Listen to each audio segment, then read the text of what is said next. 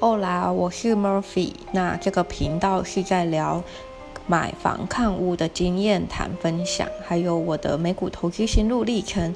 那会用自己的切身经验来分享这些跌倒的事情，也会一步一步记录这些故事。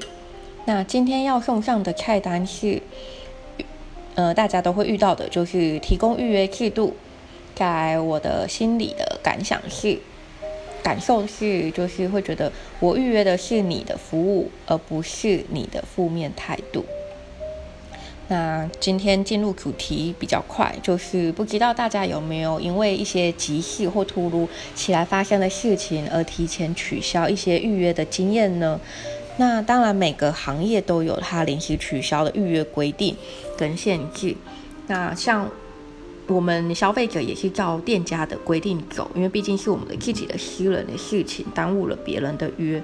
因为如果说今天店家没有接受这个时间服务，那他就是会拒绝了别人的这个时间，就是会少赚了这笔钱就对了。但毕竟每个人的事情本来就是一些突如其来事情都不是一定的，所以我觉得这个呢是一种。彼此都会去做一个让步，就是你可以取消我的约，包括扣了我的课程，对，因为毕竟是我的不好意思造成你的麻烦。那事情是这样，就是会有这样的感触，是因为这阵子听就是一种感受吧，就是前阵子美眉跟房屋中介要约假日去看房子，那也定好了时间。那可是因为刚好被临时通知要开会，所以美美也就提前跟中介取消了看屋的行程。那所谓的提前，他大概提前了三天左右，因为公司这边发的会议通知刚好就是提提前三天嘛。那美美收到通知，就马上看一下自己的 schedule，发现说，哎，会撞到，那他总不可能跟公司延开会日期吧？他也只能跟中介这边就是改时间，就看能不能安排其他时间。那也因为说刚好那是空屋，所以也跟中介说看能不能就是提前看或是延后看，就是没有办法照原来的定好的时间这样。那中介呢，只能说他的态度蛮锲而不舍，到蛮咄咄逼人的，也让美眉这边产生了反感，因为美眉觉得说我没有不看。我只是要提前或是延后，那就是因为我有我的公司关系，所以我先讲，而不是说到时候放鸽子啊或是干嘛的。那可是他不开心的点，还有就是对方的应对态度吧，应对进退的部分，就是一直拿说屋主怎么说怎么说，说这样对屋主不好意思啊，临时取消啊，这样屋主会不开心啊，因为已经约定好了。然后就又也问美眉说，那看能不能提前一天两天看，反正就都很希拉的，不让美眉取消延期跟提早。那当中介提提到说提前看的时候，美眉就觉得很纳闷，就觉得说在对话里面我就也跟你说了，看能不能提前啊，你不让我提前，那就是拿一些理由来搪塞。啊，现在你又跟我说可以提前了，就是说话也蛮反反复复的啦。那当然，后面就是蛮无言以对的结束了这个看屋行程的话题。那因为美眉就是不想造成别人的困扰，所以提前说了。那甚至提前说，也让人觉得说，我都已经提前说了，你怎么还那么的钻牛角尖？然后甚至整个服务品质吧，就因为对话过程就是不舒服，所以就也不想再看了，就找别的业务了。那。美美这边，我们也觉得说，我不开会不工作，然后去看房子，那我不赚钱，怎么会有钱买房子呢？甚至说买房子不是只有前面，它还有后面的头期款，包括中间持有过程的税，所以就觉得这业务可能因为真的很缺业绩吧，或是有业绩压力，所以需要这样子对客人。那这次是我的事情，我跟业务这边临时取消，就是因为家里车子有点状况。那我也提前的告知对方，看能不能约后天。那会因为约后天而不是约明天，是因为我也不确定明天可不可以，所以想说就是后天的时间或行程是让我觉得比较保险的。那这时候可爱的事情就发生啦，业务就打电话过来了。那也蛮变脸的态度。但，他的他的用字遣词，我觉得我就不想要去多说了，主要是他的态度，态度让我觉得蛮咄咄逼人的，甚至会让我觉得说，我们现在没有谁比谁大或辈分更。杯，因为我不会认为对方是销售人员，那你的姿态就比较低，但也不会因为说我买买买不起，或是我要我要买，或是我非买不可，所以我的姿态就要低人家一等。我觉得大家都是平等的，没有谁比谁差的这种，就是你该给彼此的尊重，我觉得还是必须的。那不管今天我是去百货公司专柜买东西。假如说今天第一线的销售人员，他对我的态度就是很随便、很敷衍、很咄咄逼人，包括很嗯态度很恶意吧。我觉得只要是人都可以感受得到。那大部分的人也都直接转头就走。坦白说，因为今天不是只有你这个专柜，那你这个专柜也不是只有这个百货公司有，别间也会有。你的东西，除非说真的是。高人一等吧，像何某斯，你买个东买个包还要有一些配件，要排队要等，那我相信这就另当别论了。那这样子的服务人员，因为他担着这精品品牌的一个重责大任，他又是第一线人员，所以我相信这样的精品人员，他对人的态度或许有差，但是不会那么的明显，或是那么的那么的让人不舒服吧？对。那今天我取消了这个约呢，电话那一头销售人员就一直说这是有排顺序的，你占了别人的顺序。那如果说你没有想要来，你没有很意愿购买，那你要不要就是取消你的约，让给别人，然后怎样怎样的？但是我会觉得说，我从头到尾都没有说我不愿意，我不想买，我没有那个诚意。包括如果我真的没有那个诚意，我可以连告知你，我都不要告知你。就是取消，我可以直接放你鸽子，甚至我也没有必要说再打电话给你，跟你说看能不能约后天。但他有他的立场，因为可能公司业绩考量吧。那当然，我觉得你有你的责任压力，因为只要是销售人员或业务人员，都一定有他的销售业绩压力。但是我觉得是没有必要把这个情绪或氛围。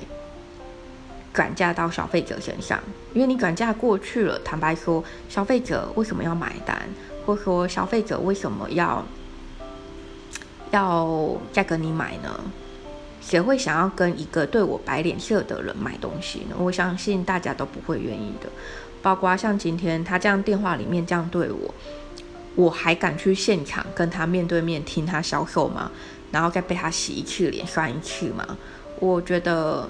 我不会想要，因为在电话里面，他就已经让我很扣分了，还没到加分，因为我们都还没有见过面，还没提到产品，好了，你就让我先扣分了，那我觉得就比起也不勉强了。那我心里那时候也在想，台湾或是整个国际好了，或是台中，或是高雄或台北。卖东西的人，不管什么产品，因为有市场，所以卖东西的业务或销售人员真的很多。那但要看到比较难看的嘴脸，我相信也是有，只是不多。因为大多业务人员有点素质的，或是知道做生意的方式的人，我相信不大会这样恶言相向。因为今天你没有跟我买，那你明天呢？后天呢？之后呢？甚至我服务态度好一点。或是给的东西好一点，你不跟我买，但你的家人呢？你的朋友呢？多少也会以讹传讹的口碑相传。所以这样子的业务，我相信他走的是比较永久的。因为比方说业务，有些老板他们也很注重这种口碑，所以他们也会用好聚好散、好来往的态度去去跟人做一个服务，或是跟人去做一个相处。那今天这样。这样子比较难看的嘴脸，坦白说，他们还不是年轻的那一种服务人员，反而是有点年纪了。那我就觉得说，你有点年纪的，你看多视广了，怎么还会用这样子的态度去对待客户呢？那公司花钱请你来做第一线人员、销售人员，就是信任你们的服务态度跟过程。如果说这样的服务态度跟过程跟一般菜市场卖菜的欧巴桑差不多的话，那是不是我宁愿请欧巴桑来卖？至少他给人家的感受是直接亲切，包括会有热忱的，因为他们不会想太多的去对客户恶言相向。今天这这个摊贩他菜跟肉卖不完，他会对客人来看看摸摸的客人就摆个脸吗？不会啊，他顶多跟他说，哎，不能乱捏，不能乱摸。然后开始会很热络的介绍这个菜色是什么，这个肉的肉品的的新鲜度是什么，而不会说，因为你看了一下，然后就对你恶言相向吧。所以今天我觉得这个建商的销售人员真的有给我感觉，就是比菜市场的的摊贩还要不如。对，那所以你看嘛，这次的房子是连看都还没看。就在电话里面摆谱，然后姿态摆那么高。那如果讲白一点，如果我没有兴趣的话，我又何必预约，甚至跟他约下次的时间，甚至中间等待时间那么长呢？那在电话里面的我们，其实有一段时间是静止的，因为我就听他说，听他念，听他骂。那等到他停顿喘口气，我就说，我就说，哎，那我们约后天什么时间您比较方便呢？那当然还要继续。坦白说，我真的这时候很想回他说：“你到底说完了没有？”因为我只想要就事论事，预约跟取消，然后再继续下一期的预约，而不是一直的把时间浪费跟纠结在当下他的那个负面的氛围里面。所以啊，我觉得我还是保持我的修养，我不想要去多说。多回什么，或是跟他争执什么，但我后面呢，我还是取消了，因为我会觉得，在电话里面的这样的应对态度、销售过程，你已经让我见识到了你的服务态度就是这样，那我觉得也没有多说什么的必要。那虽然我会觉，诶，虽然我觉得吧，像我们或一般普罗大众，不管现在去哪里，大多都会提前预约，也会不小心有临时的事情取消约。那这行为当然会造成彼此的不便跟不满。但我想吧，良好的销售人员或是一般人都不大会口出恶言，或是言语里面带情绪的态度去对待客人。顶多挂完电话后骂骂咧咧的，但还是会保持良好的互动。因为你不知道他下一次会不会再进来，他会不会成为你下一个准买，不知道，因为这一切都是未知数。甚至你有那个时间来纠结一些负面情绪，应该会把这个时间去再找其他有时间过来看的客人或是来买的人吧，就是所谓的口袋名单。那至少吧，我会觉得说，嗯，降级的行为跟建商大小无关，反而是跟。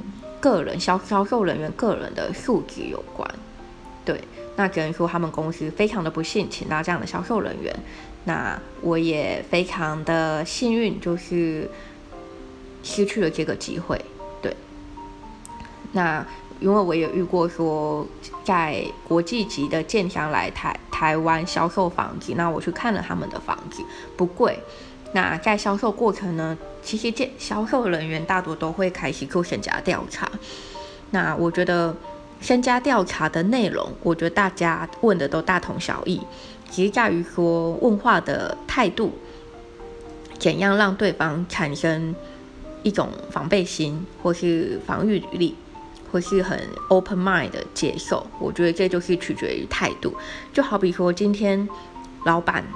给销售人员他们一个白纸上面的 SOP 的流程，要怎样怎样的做到这些服务态度？我觉得心甘情愿的做，跟乐乐观的接受，然后发挥的做，跟非常不愿的做，我相信做出来的结果都会是不同的。对，那像这次那时候那个。呃，国际级的建商来台湾卖房子的那销销售人员，他的他的问话内容其实就跟大大部分的代销人员、销售人员问的内容是一样的，身家调查做什么的，家里干什么的，预算多少，自备款多少等等的开始调查嘛。但后面我也没有觉得怎么样，那他就会给我一个安心剂，就是说，呃，他们会这样问是因为公司要求他们会写报表，那。如果说我这边不方便透露，那也没关系。那他们这边还是会比较比较循规蹈矩的问一遍这样。那当下我会觉得说，哦，没关系，因为大家都是有工作的，有老板的，那你有你的工作能力跟压力存在，那我消费者我能帮助的。那像这个，我觉得没什么。虽然有些人会觉得这是个机，我不需要告诉你，但我觉得这就是见仁见智。因为你讲了这些，也可以让他们去评估说，你这个客户你是准买还是只是 B 买 C 买的这种等级分配。但我觉得好一点的销售人员，他纵使知道你不是 A 买，但他还是会很乐意的帮你介绍跟服务，因为他会他们会秉持着说，呃，今天你不跟我买。但不代表明天后天你不会跟我买，或未来，包括说你今天你不跟我买，不代表你的家人、你身边的人不会来买。所以我觉得就是看每个第一线销售人员他们怎么去去释怀这件事情。就好比卖保险好了，做保险业务人员，公司虽然有给你产品，有教育你工作流程，包括专业知识，但是同一套过程，你跟二十个人讲，不是二十个人都可以接受的。这是一样的道理，因为销售跟服务本来就是在一种可能运气也好，或是一种跟对方的气场合不合也好，所以我觉得这真的不是一种百分之百命中率绝对的行业。但是秉持着如果说是彼此尊重，我觉得其实事情就会好一点了。好，那。那到最后，其实我会觉得说，也会觉得说，嗯，这样子的建商有这样子的销售人员，真的蛮特别的。因为毕竟销售人员其实他们是第一线的人员。那如果是用这样的态度行为去对待客户，那我就会去联想到，我如果今天我是一个已经购买的客户了，那你们这些窗口人员会去怎么去去服务我的后续呢？因为房子买卖完，它不是买卖完就好，它还有一些后续服务。那后续服务会有什么？其实就算房子盖得非常完美，不代表说完全不会有后续的服务或是沟通。那这个就值得我去思考了。因为如果在还没买的时候就是这样的服务态度，那我买了之后，或是可能很小的事情，那是不是就会被？抛弃遗忘了呢，所以我觉得这真的是一个汲取教训的故事啊。所以也因为这这样呢，我会我就不会把这个建商列入考虑了。对，因为我相信他的服务族群、他的客群应该还有别人，那我我可能就不会是他们的客群之一。嗯。好啦，今天的分享就到这。那我下一期，我先预告一下，下一期要分享的是，是我看房产杂志它的专题讨论，就是以房养老。那就等待一下吧。那最后再去提醒各位啊，就是投资的重要性跟选择的重要性，因为毕竟买房不是一笔小钱，也不是短暂居住，更不是说投资出租就没事了。所以啊，该做的事情可是我也比较少。那我的故事呢？其实应该说，大家的故事都是大家的一个借鉴。那也欢迎在另外一头听听 Pocket 的你们来信分享你们的故事哦。以上感谢今天的聆听。那为了让我有持续分享的动力，也欢迎请我喝杯咖啡哦。谢谢。